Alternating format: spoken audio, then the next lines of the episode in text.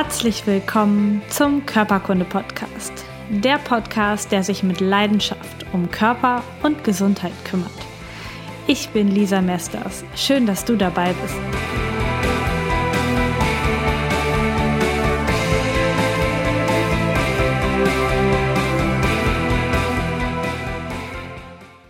Herzlich willkommen zu einer neuen Folge Körperkunde Podcast. Es ist schön, dass du heute wieder mit dabei bist. Es geht heute um einen Teil der Wirbelsäule und zwar um die Halswirbelsäule. Ich habe nach meinen Videos zum Thema Bandscheibenvorfälle und nach den ähm, Podcast-Folgen ganz oft die Rückmeldung bekommen, ja, du redest immer über die untere Wirbelsäule und ist es eigentlich genau das gleiche, wenn es um die Halswirbelsäule geht?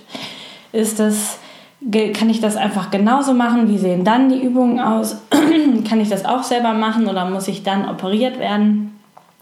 Wie ist das so? Und ich kann das gut verstehen, denn die untere Wirbelsäule, ach, da hat jeder vielleicht schon mal Schmerzen nach so einem Umzug gehabt oder so oder hat da schon mal etwas gemerkt. Und die Halswirbelsäule kennt man vielleicht von Verspannung. Aber dass da was Bedrohliches passiert, das ist für uns immer ja, hat eine andere Qualität irgendwie. Also Halswirbelsäule, da weiß jeder, oder darf ich nicht eingerenkt werden, das ist gefährlich. Ähm, da gibt es einen Querschnitt, wenn, wenn man da verletzt wird bei einem Schleudertrauma. Es ist also bekannt, dass die Halswirbelsäule irgendwie sensibler ist als die Lendenwirbelsäule. Und da gehen die meisten Menschen gar nicht so selber irgendwie für sich vor und vertrauen dann wiederum eher den Ärzten, die ihnen sagen, was man da jetzt machen kann.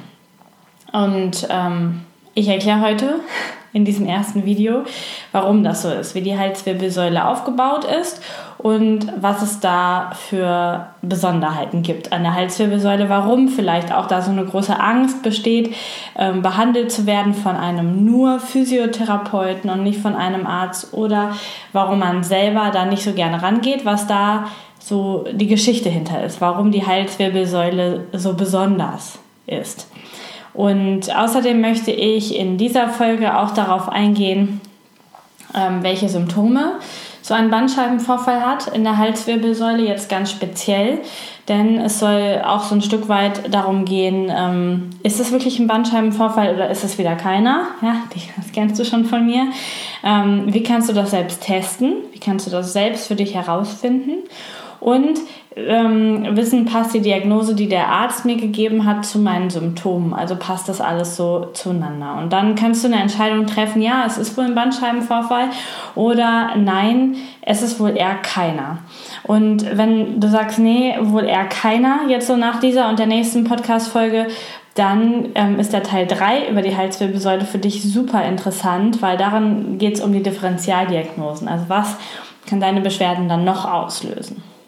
Und in dem Mittelteil, in dem Teil 2, da geht es um die Behandlung, wenn du sagst, jo, das ist wohl ein Bandscheibenvorfall bei mir in der Halswirbelsäule. Dann geht es darum, was du praktisch tatsächlich tun kannst, um das zu verbessern. Das heißt, über diese Bandscheibenvorfall Halswirbelsäule mache ich eine kleine Reihe über drei Podcast-Folgen. Und warum ich jetzt gerade auf das Thema komme, ist ein Fallbeispiel aus meinem nahen Bekanntenkreis.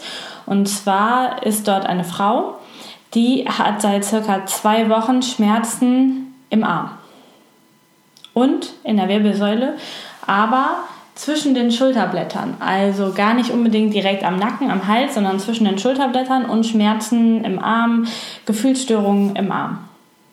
Und ich habe sie gebeten, mir einmal zu sagen, welche Dermatome ihr wehtun. Noch einmal zur Erinnerung, Dermatome sind die Bereiche auf der Haut, die von den Nerven, die aus der Halswirbelsäule in den Arm ziehen, versorgt werden. Das heißt, jeder Nerv, der von der Halswirbelsäule kommt, hat ein eigenes Hautgebiet, was er versorgt, wo er die sensiblen Nerven hinschickt, dass du fühlen kannst oder wo er auch den Schmerz hinprojiziert, wenn er ein Problem hat.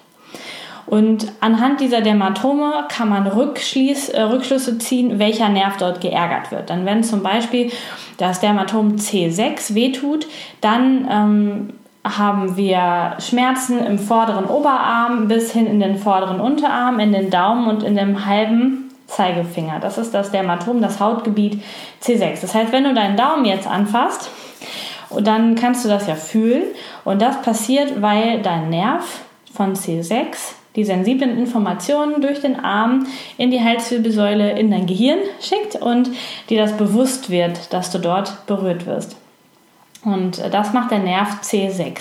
Das heißt, wenn dort eine Störung ist, dann kann es zum Beispiel sein, dass du in dem Hautgebiet ein, ähm, eine Taubheit hast oder ein Kribbeln hast oder so etwas.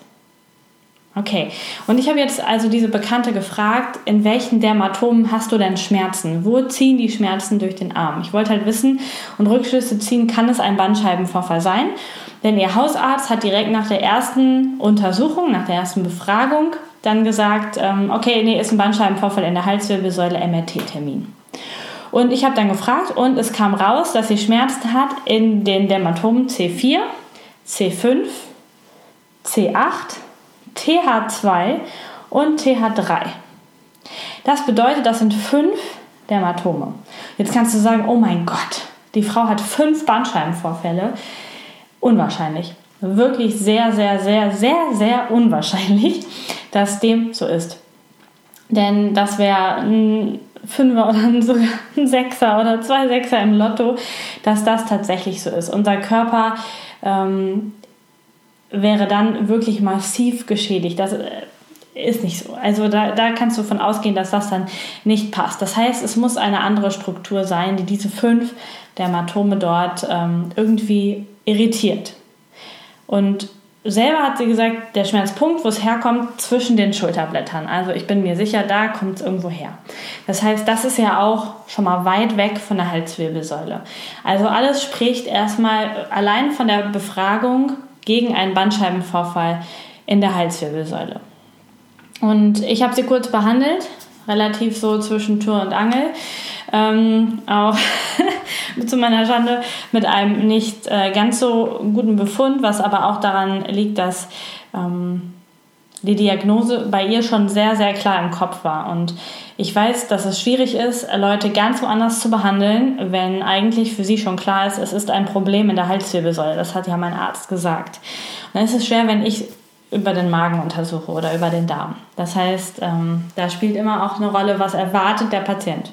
Das heißt, ich habe sie dort behandelt, wo es ihr weht hat, also Brustwirbelsäule, weil ich ja auch weiß, dass ich darauf auch, darüber auch einen Einfluss auf die Organe bekommen kann und habe eben darüber behandelt. Und ähm, nach meiner Behandlung waren die Schmerzen etwas anders. Also es sind ein paar Dermatome weggefallen, die oben an der Schulter liegen und es ist eigentlich die, ähm, die TH und die C8-Symptomatik geblieben. Also C8, TH2, TH3 ist geblieben und sie fand die Schmerzen schlimm, doof, sodass sie nochmal zum Hausarzt gegangen ist. Ähm, Davon wusste ich nichts. Ich habe erst den Anruf bekommen, als sie dann im Krankenhaus gewesen ist, denn der Hausarzt hat dann gesagt, ja gut, dann, wenn sie erst so spät einen MRT-Termin bekommen, dann weise ich sie jetzt ins Krankenhaus ein und dann kannst du, ähm, geht das schneller mit dem MRT dort. Und dann wurde auch natürlich ein MRT gemacht nach der ersten Übernachtung. Und dann hat sie mich angerufen und hat gesagt, ähm, es ist jetzt klar, es ist ein Bandscheibenvorfall C6. Und ähm, der ist auch total schlimm und alles total doof. Das war am Freitag und der OP-Termin wurde direkt festgelegt auf Montag. Ja, das heißt, dass die Ärzte gesagt haben, ist ein Bandscheibenvorfall C6, bam, ab nach Hause ähm, und Sonntagabend wiederkommen, Montagmorgen operieren wir sie. Das ist auch super, weil dann ähm, kommen sie vor Weihnachten mit einer Halskrause noch wieder nach Hause, kommen im neuen Jahr direkt in die Reha und dann können sie im Februar wieder arbeiten. So ungefähr. Ja? Wortlaut ist mir nicht ganz bekannt. Das heißt, sie hat mich dann angerufen und ich habe ihr dann nochmal gesagt, das passt alles nicht zu dem Symptom. Nochmal zur Erinnerung, Symptome in C8, TH2 und TH3. Das passt überhaupt gar nicht zu einem Bandscheibenverfall C6. Ja, sie hat im, im kleinen Finger die Symptomatik und sie müsste, wenn es der Bandscheibenvorfall wäre, ähm, hier im Daumen sein und was das zwischen den Schulterblättern, der Schmerz ist damit gar nicht zu erklären. Mit dem Bandscheibenvorfall in C6. Da ziehen nämlich keine Nerven von C6 hin. Ähm, das heißt, ich habe ihr dann abgeraten und dann hat sie das gesagt so, im Krankenhaus. Sie lässt sich erstmal nicht operieren und fährt erstmal nach Hause, lässt noch, sich nochmal eine zweite Meinung holen. Und dann war es tatsächlich so, dass drei Ärzte auf sie eingeredet haben und gesagt haben, ähm, dass ihre Halswirbelsäule total kaputt ist, dass dort alles ähm, im, im Hintern ist und dass sie unbedingt sich operieren lassen muss, dass da mehrere Wirbel schon betroffen sind und das ist total schlimm und sie sollte auf jeden Fall das machen und auf keinen Fall Manualtherapie machen. Das war das, was ich ihr empfohlen hatte, dass dort ein Manualtherapeut rangeht und ihr hilft, ähm, das alles wieder zu zentrieren. Ähm, naja, also obwohl das ja keine Lösung ist, weil der Bandscheibenvorfall C6 macht nicht die Symptome. Äh, ich habe aber manuelle Therapie empfohlen mit dem Wissen, dass vielleicht ähm, etwas anderes dann behandelt wird und sie die Schmerzen los wird. Die Ärzte haben ihr davon abgeraten, sie soll das auf keinen Fall machen. Das wäre total schlimm für sie, wenn sie das macht und ähm, haben ihr richtig Druck gemacht. Sie hat außerdem im Krankenhaus direkt Morphine verschrieben gekriegt, die sie jetzt auch mit nach Hause bekommen hat. Ist ja kein Problem, um die Schmerzen ähm, irgendwie zu stillen, weil normale Schmerzmittel nicht helfen. Und ja, jetzt ist sie wieder zu Hause und sie haben ihr definitiv davon abgeraten, einen alternativen Weg zu gehen. Und sie soll auf jeden Fall Montag zur OP kommen. Und gleichzeitig die manuelle Therapie als No-Go beschrieben und äh, die OP bagatellisiert, denn ich kenne viele, viele Fälle, wo das definitiv nicht nach zwei Monaten wieder gut ist, wenn man einen Bandscheibenvorfall an der Halswirbelsäule operiert. Genau, jetzt habe ich ein bisschen ausgeholt. Das ist das Warum dieser Podcast-Folge, weswegen ich jetzt unbedingt auch nochmal da reinsteigen wollte in das Thema, um es dir bewusst zu machen. Und wenn du jemanden kennst, der das gleiche Problem hat, schick auf jeden Fall diese Folge weiter, damit ähm, er auch davon erfährt. Jetzt gehen wir dann nochmal ein bisschen rein in die Geschichte der Halswirbelsäule und gucken mal, was wären denn für Symptome. Einfach damit du für dich absprechen kannst. Bei meiner Bekannten habe ich dir jetzt erklärt, warum das alles nicht passt. Jetzt gucken wir einmal, was würde denn passen? Was ist das Besondere der Halswirbelsäule und welche Schmerzen würden dazu passen? Also, ähm, wenn du das Video guckst, siehst du neben mir das Skelett stehen, sodass du auch schon so ein bisschen mitgucken kannst. Wenn du nur den Podcast hörst, ähm, dann kannst du dir hinterher nochmal so ein Erklärvideo von mir anschauen. Auf meiner Webseite gehst du einfach in den Show Notes und dann zeige ich dir einmal die Strukturen per Video an dem Skelett, sodass du es vielleicht noch ein bisschen besser verstehst. Unsere Halswirbelsäule geht direkt vom Schädel aus los und ähm, endet ungefähr beim Schultergürtel. Das heißt, von dort, das ist alles Halswirbelsäule. Wir haben dort sieben Halswirbel in dem kleinen Bereich. Die sind filigraner, viel filigraner als die Lendenwirbel. Das sind richtige Brecher und oben haben wir ganz relativ kleine Wirbel.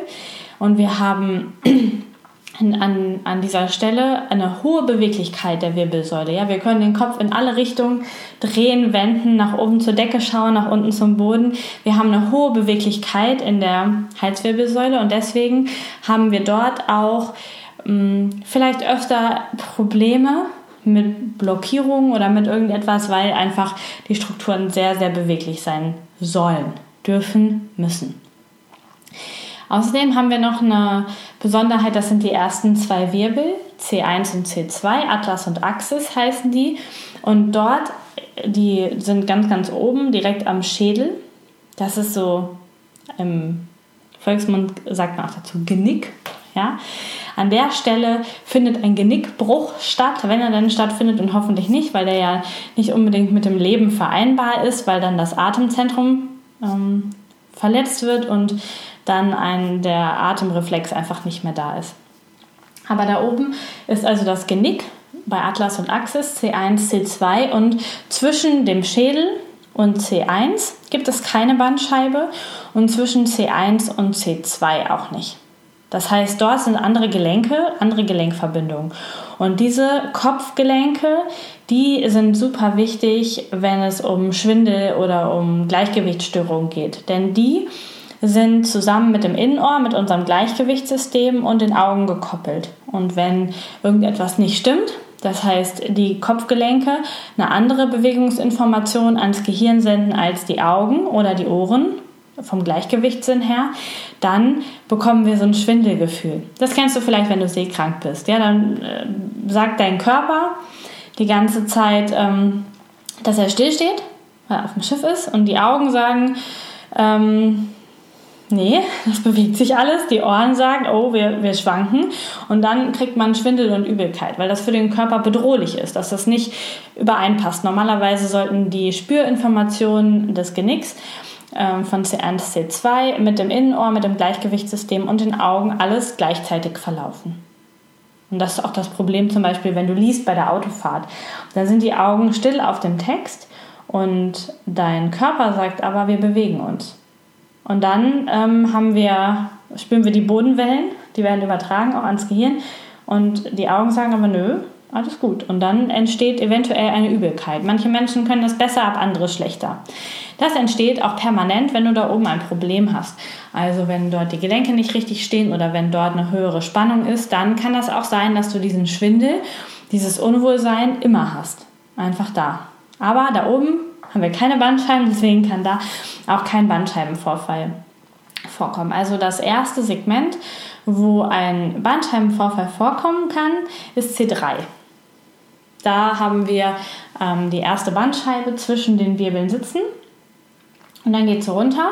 Und das letzte Segment, was zur Halswirbelsäule gehört, ist C8. Obwohl wir ja nur sieben Halswirbel haben. Aber unterhalb des siebten Halswirbel und überhalb des ersten Brustwirbels, dort haben wir das Segment C8 sitzen. Und der Nerv, der dort austritt, heißt auch so und damit auch das Dermatom, mit dem ähm, er verbunden ist. Genau. Außerdem ist die Halswirbelsäule mh, hm, hat genau die gleichen Spinalnerven wie die restliche Wirbelsäule auch. Das heißt, überall ist ähm, der Nerv nahe der Bandscheibe liegend. Aber wir haben noch eine Besonderheit und zwar siehst du das vielleicht im Video jetzt. Hier ist ähm, so ein roter Strang an der Halswirbelsäule. Das sind Blutgefäße. Und zwar laufen die Arterien an der Wirbelsäule ganz, ganz nah an den Gelenken der Halswirbelsäule nach oben in den Kopf. Wir haben mehrere große Gefäße, die unser Gehirn mit Blut versorgen und zwei davon sitzen dort hinten an der Wirbelsäule. Und das ist ein Problem, weswegen so Einrenken und so ruckartige Bewegungen von fremden Menschen an der Halswirbelsäule nicht so gesundheitszuträglich sein können. Wenn diese Arterien irgendwie schon verkalkt sind, brüchig sind und ähm, oder nicht so richtig durchlässig, dann kann es sein, dass so eine Manipulation der Halswirbelsäule dazu führt, dass dort etwas passiert, dass sich dort entweder ein Blutgerinnsel löst, in den Kopf geht oder dass tatsächlich diese Arterie kaputt geht. Und das ist die Gefahr, die dort passiert. Das heißt, Du darfst dich an der Halswirbelsäule definitiv behandeln lassen. Der Behandler sollte aber vorher einen Sicherheitstest machen. Das heißt, die Durchblutung der Arterien wird geprüft. Es wird geprüft, ob dein ähm, Genick, also ob der, der Stift vom, vom ähm, unteren Wirbel, vom C2 in den C1 noch ganz ist, besonders das Band, was den festhält. Das wird getestet ähm, dabei und gleichzeitig wird die Beweglichkeit getestet der Wirbelsäule. Das heißt, so ein Sicherheitstest ist dann ratsam. Und dann darf man da oben rangehen, aber auch nicht manipulativ. Ja, man geht da langsam in die Bewegung rein, ähm, macht langsame Mobilisationen. Wenn ich das schon mal sehe in anderen YouTube-Videos, wenn so der Kopf genommen wird und so nach hinten gerissen wird, um irgendwelche Blockaden zu lösen, dann ist das sicherlich überhaupt nicht zielführend und eher gefährlich. Also davon sollten wir tatsächlich absehen. Und das ist deswegen auch die kleine oder größere Gefahr der Halswirbelsäule durch diese Arterien, die dort sehr, sehr nah an den Halswirbelsäulengelenken entlanglaufen. Was passiert jetzt bei einem Bandscheibenvorfall in der Halswirbelsäule? Also die Bandscheiben sitzen wieder zwischen den Wirbelkörpern und der Bandscheibenvorfall ist meistens nach hinten seitlich. Ja? Und da tritt die Bandscheibe aus und dort sitzen die Nerven, die dort austreten, in ihrem Loch zwischen den Wirbeln. Und die Bandscheibe kann dann auf diesen Nerv drücken, kann den im Prinzip gegen den Knochen drücken, weil die Bandscheibe, wenn wir einen Vorfall haben, mehr Raum braucht, entzündet ist, anschwillt und dann den Nerv drückt. Und dann bekommen wir Schmerzen direkt einmal hinten, kann sein, muss aber nicht sein, seltener, ähm, aber vor allen Dingen in den Dermatomen, das heißt da, wo der Nerv hinzieht. Dort bekommen wir dann Schmerzen. Das heißt, wenn wir einen Bandscheibenvorfall C6 haben, zwischen dem sechsten und siebten Wirbel, dann zieht das in das Dermatom C6, also nach vorne durch den Oberarm, in den Unterarm und über Daumen und dem halben Zeigefinger. Da merkst du Schmerz, da merkst du eventuell Kribbeln, Taubheit, aber nur in dem Dermatom. Wenn die ganze Hand kribbelt und taub ist, dann können wir schon wieder den Bandscheibenvorfall da ausschließen, denn die, ähm, der C6-Nerv versorgt nicht die ganze Hand. Geht einfach nicht. Macht er nicht. Das heißt, er kann auch nicht verantwortlich sein. Und jetzt hast du vielleicht die ganze Zeit schon dieses aber der Arzt hat doch bei, auch bei deinem Beispiel eben gesagt, da ist ein Bandscheibenvorfall. Das haben die doch im MRT gesehen. Ähm, was ist denn jetzt damit? Ja, das haben die gesehen, das können die auch sehen, gerne sehen, das ist halt so. Ähm, aber wir wissen auch, dass wenn wir gesunde Menschen ins MRT schieben, da gibt es schon Studien drüber, dass 80 Prozent von denen Bandscheibenvorfälle haben. Das heißt, es ist sehr wahrscheinlich, dass wenn man jetzt mich als gesunden Menschen ohne Ausstrahlung, ohne Schmerzen in die Wirbel, äh, ins MRT reinschiebt, dass man dann mit einer Chance von 80% Bandscheibenvorfälle bei mir finden wird. Und wenn ich jetzt irgendwann mal Schmerzen bekomme im Arm und zum Arzt gehe und der macht ein MRT, dann findet er den gleichen Bandscheibenvorfall, den man schon vor zehn Jahren vorher gefunden hat. Und dann wird der als verantwortlich gezeichnet. Das muss aber überhaupt gar nicht sein, dass der die Verantwortung hat, denn so ein Bandscheibenvorfall muss nicht unbedingt Probleme machen. Du kannst dir das vorstellen, wenn ich das jetzt mal größer darstelle, das hier ist das Loch ähm, zwischen den Wirbeln, das ist der Nerv. Das heißt, der Nerv, der ist höchstens ein Drittel füllt der von dem Loch aus, wo der durchläuft. Das heißt, da ist deutlich Platz, dass dort ein Bandscheibenvorfall sein darf und gleichzeitig auch der Nerv völlig irritationslos dadurch läuft. Es kommt halt wirklich darauf an, was gibt es für Symptome. Wenn ich ein MRT mache und einen Bandscheibenvorfall C6 finde, dann brauche ich unbedingt Symptome im ähm, Hautgebiet C6. Das ist total wichtig. Wenn ich die nicht finde, dann ist der Bandscheibenvorfall einfach symptomlos. Und gerade wenn ich die Symptome ganz woanders finde, dann kann der nicht dafür verantwortlich sein. Das funktioniert einfach nicht. Der Körper ist sehr, sehr komplex, aber er hat auch relativ einfache und sehr strukturierte Regeln. Das mag ich auch so sehr daran. Ähm, genau. Also das ist ähm, der Bandscheibenvorfall und wir brauchen ähm, die Symptome. Und wir können auch, wie bei der Lendenwirbelsäule, etwas dagegen tun. Ähm, das mache ich, wie gesagt, im zweiten Teil dann. Wer ist jetzt prädestiniert? Wer bekommt eher Bandscheibenvorfälle in der Halswirbelsäule? Und natürlich kann man das nicht so sagen, aber wir brauchen eigentlich von unserer Wirbelsäule eine relativ ähm, gute Doppel-S-Form, wenn wir von der Seite gucken. Das heißt, es gibt Menschen, die haben die Wirbelsäule sehr steil gestellt. Wenn du also mal dein Kinn ranziehst ähm, und so ein Doppelkinn machst, dann stellt sich automatisch deine Halswirbelsäule ganz, ganz gerade auf. Und das ist dann eine steilgestellte Wirbelsäule und dort haben wir öfter Probleme. Genauso das Gegenteil, was wir heute sehr, sehr häufig sehen im Zeitalter von Smartphones und ähm, Computerbildschirmarbeit ist, dass wir so nach vorn geschobenes Kinn haben. Das heißt, wenn du jetzt dein Kinn mal nach vorne äh, schiebst, ähm, ich verbinde das irgendwie immer mit einer Ente, also wirklich weit nach vorne schiebst, dann hast du eine sehr, sehr weit gebogene Wirbelsäule und das macht natürlich auch Probleme. Das heißt, im Idealfall sollte der Kopf mittig auf dem Schultergürtel ruhen, damit die Wirbelsäule eine gute gute Ausgangsposition hast. Und wenn du da eine andere Form hast, deiner Halswirbelsäule, dann ist es gut, wenn du das trainierst, dass du dich immer wieder aufrichtest, gerade hinsetzt. Mir hilft immer sehr das Bild, dass mich ein Faden nach oben zur Decke zieht und mich aufrichtet und der Faden kommt am Ende des Scheitels, am Hinterkopf, ähm, aus dem Kopf raus und zieht nach oben hoch und dann hast du die Wirbelsäule in einer ziemlich guten Form und das Kinn ist nur minimal rangezogen, sodass du noch kein Doppelkinn ausbildest, wenn du sonst keins hast. genau.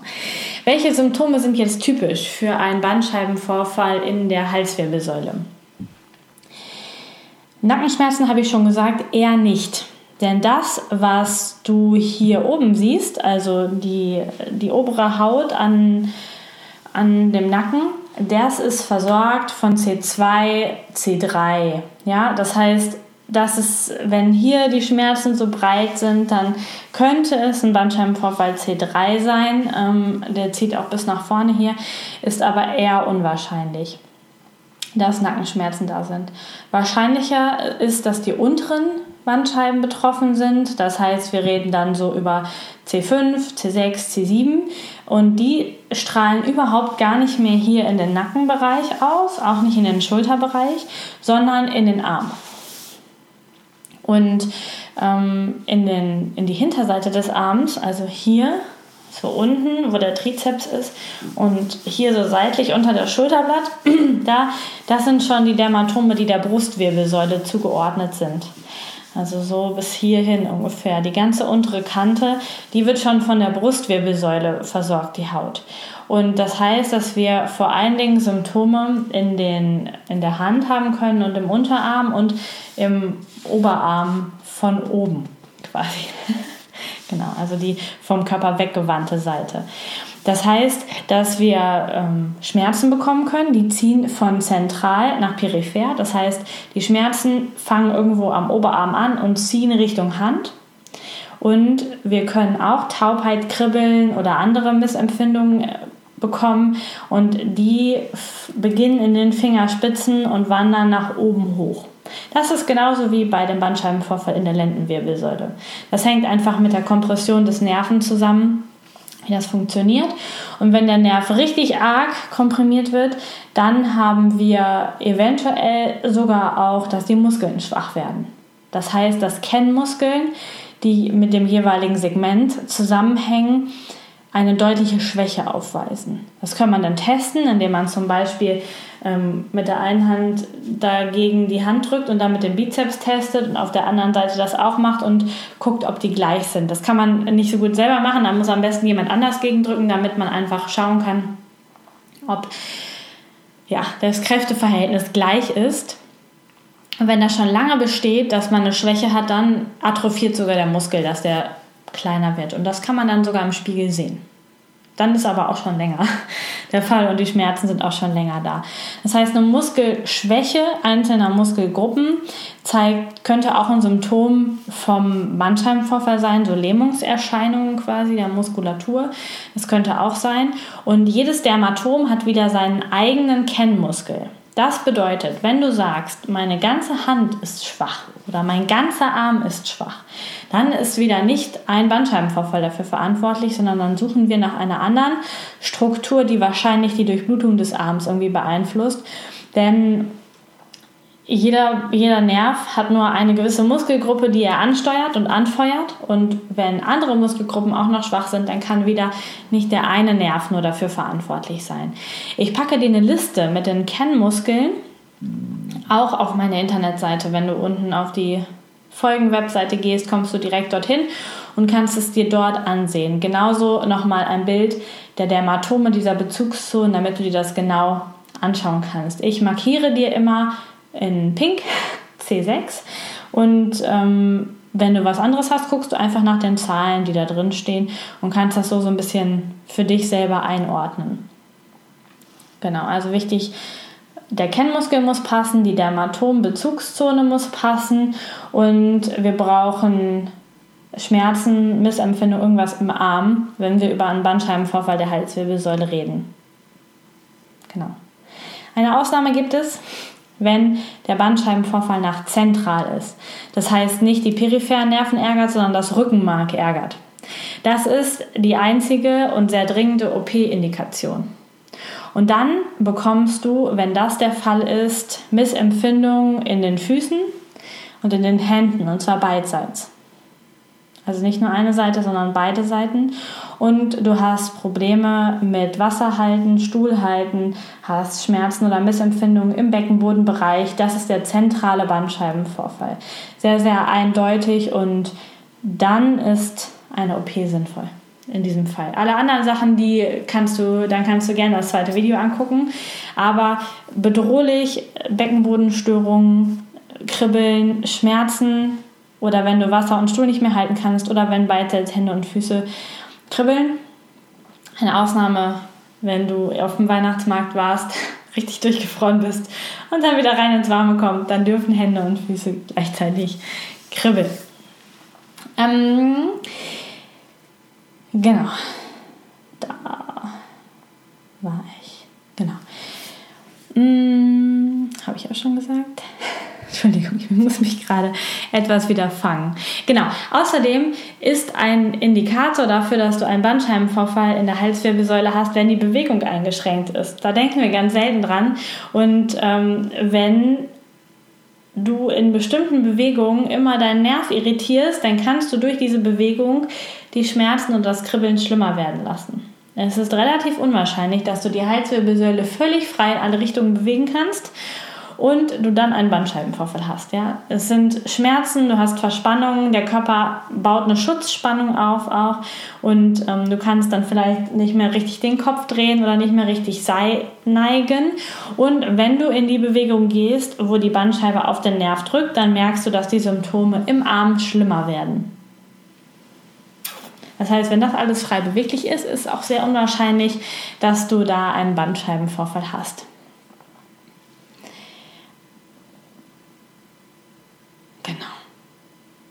Wenn alles betroffen ist, der ganze Arm, mehrere Segmente, so wie in meinem Fallbeispiel, was ich gesagt habe. Also da war ja alles betroffen, vor allen Dingen aber auch hier unten das und der kleine Finger. Dann ist es viel wahrscheinlicher, dass es eine Struktur ist, die die Probleme auslöst, die mehrere Nerven bedienen kann. Nicht nur die Bandscheibe kann immer nur den Nerven ärgern, der, der nah dran ist, aber es gibt Strukturen, die mehrere Nerven ärgern können. Ich gehe ganz, ganz intensiv da im dritten Teil drauf ein. Ich möchte jetzt kurz anreißen, dass es in diesem Fall zum Beispiel die Schilddrüse als Organ sein kann oder Lunge, Herz sein kann, Ausdruck von Stress sein kann, eventuell, weil das jetzt die rechte Seite war als Beispiel, könnte auch noch die Leber mit reinspielen in den Bereich. Das heißt, dass ähm, dass diese Geschichte eine mögliche Ursache ist. Gleichzeitig ist ein Hinweis, dass die Patientin, also die Bekannte, die das jetzt im Beispiel hier ist, dass die schon immer Nackenprobleme hat, schon immer einen verspannten Nacken hat irgendwie und auch öfter Schmerzen zwischen den Schulterblättern. Das heißt, da ist irgendetwas, was auch chronisch schon die ganze Zeit immer wieder am Gang ist, auch zu finden. Das heißt, so ein Bandscheibenvorfall, der jetzt seit anderthalb Wochen richtig akut ist, der wird nicht schon Jahre vorher diese, diesen ganzen Bereich verspannt machen, weil die Muskeln passen nicht, die Hautgebiete passen nicht zu den jeweiligen Bezugszonen. Genau. Das war es erstmal heute zum Aufbau. Also wenn du magst, kannst du dir kannst du hier bei YouTube einfach dranbleiben. Dann kommt gleich noch die genaue Erklärung an dem Skelett. Und wenn du das als Podcast-Hörer hören willst, dann darfst du einmal klicken auf meine Webseite und dort findest du dann das Video, wo ich dir die Strukturen einmal nochmal zeige, erkläre, damit du das vielleicht besser verstehen kannst, was dort ist. Wenn du jemanden kennst, der einen Bandscheibenvorfall hat an der Halswirbelsäule, vielleicht auch jemanden, der kurz vor einer OP steht, dann leite ihm doch das Video weiter und verbreite so einfach, einfach nur Wissen darüber, damit die Menschen eine bessere Entscheidung treffen können. Möchte ich mich operieren lassen oder möchte ich mich nicht operieren lassen? Denn wenn ich jetzt mitbekommen habe, wie hoch der Druck auf die Patienten im Krankenhaus ist, der da aufgebaut wird, ähm, dass sie sich unbedingt jetzt sofort operieren lassen müssen, dass das total dramatisch ist und dass sie das jetzt machen müssen, dann ist es umso wichtiger, dass sie an Informationen von außen kriegen. Und ich war jetzt sehr hartnäckig und habe auch sehr deutlich meine Meinung gesagt, das kann ich ja nicht für jeden machen. Und wenn du jetzt keinen medizinischen Hintergrund hast, dann ist es vielleicht auch schwieriger, das dir geglaubt wird dabei, weil du hast ja nur einen Podcast gehört und das andere ist ein Arzt im Kittel mit Stethoskop um und hat das auf seine Art und Weise gesagt. Deswegen teile doch einfach mein YouTube-Video und dann können die Leute sich nochmal extern einfach ähm, informieren. Genau, also der nächste Teil kommt nächste, am nächsten Wochenende raus über die Halswirbelsäule. Dann geht es erstmal darum, wie, was kannst du jetzt selber tun, wenn das alles zueinander passt, um deine Bandscheibe zu zentralisieren, um das Ganze ähm, wieder in die richtige Richtung zu bekommen. Und Gleichzeitig geht es auch nochmal um so eine Haltungsgeschichte. Wie kannst du auch prophylaktisch, wenn du noch keinen Bandscheibenvorfall hast, aber weißt, dass du entweder eine Steilstellung der Halswirbelsäule hast oder so einen nach vorn gelehnten Kopf, ähm, was du dann tun kannst. Das kommt alles im Teil 2 in der nächsten Woche. Und das hat jetzt schon auch ein kleiner Hinweis drin gesteckt. Das heißt, es gibt bis Ende des Jahres auf jeden Fall mittwochs keine Podcast-Folge mehr. Ich schalte einen kleinen Gang zurück in der Weihnachtszeit jetzt. Und das heißt, dass die nächste Podcast-Folge erst am nächsten Wochenende rauskommt, also am dritten Adventswochenende. Und ich hoffe, das ist okay für dich. Ich glaube, das ist okay für dich. Du hast bestimmt jetzt auch viel zu tun und du gönnst dir Ruhe. Und wenn du unbedingt was hören willst, hör dir doch nochmal alte Folgen von mir an. Ähm, genau, oder warte einfach bis zum nächsten Wochenende. Und dann geht es natürlich mit frischer Energie in 2018 hier weiter. Das ist natürlich klar. Super. Jetzt wünsche ich dir noch einen wunderschönen Tag schau dir das Video weiter an oder geh auf meine Internetseite und wir sehen und hören uns beim nächsten Mal wieder. Ciao!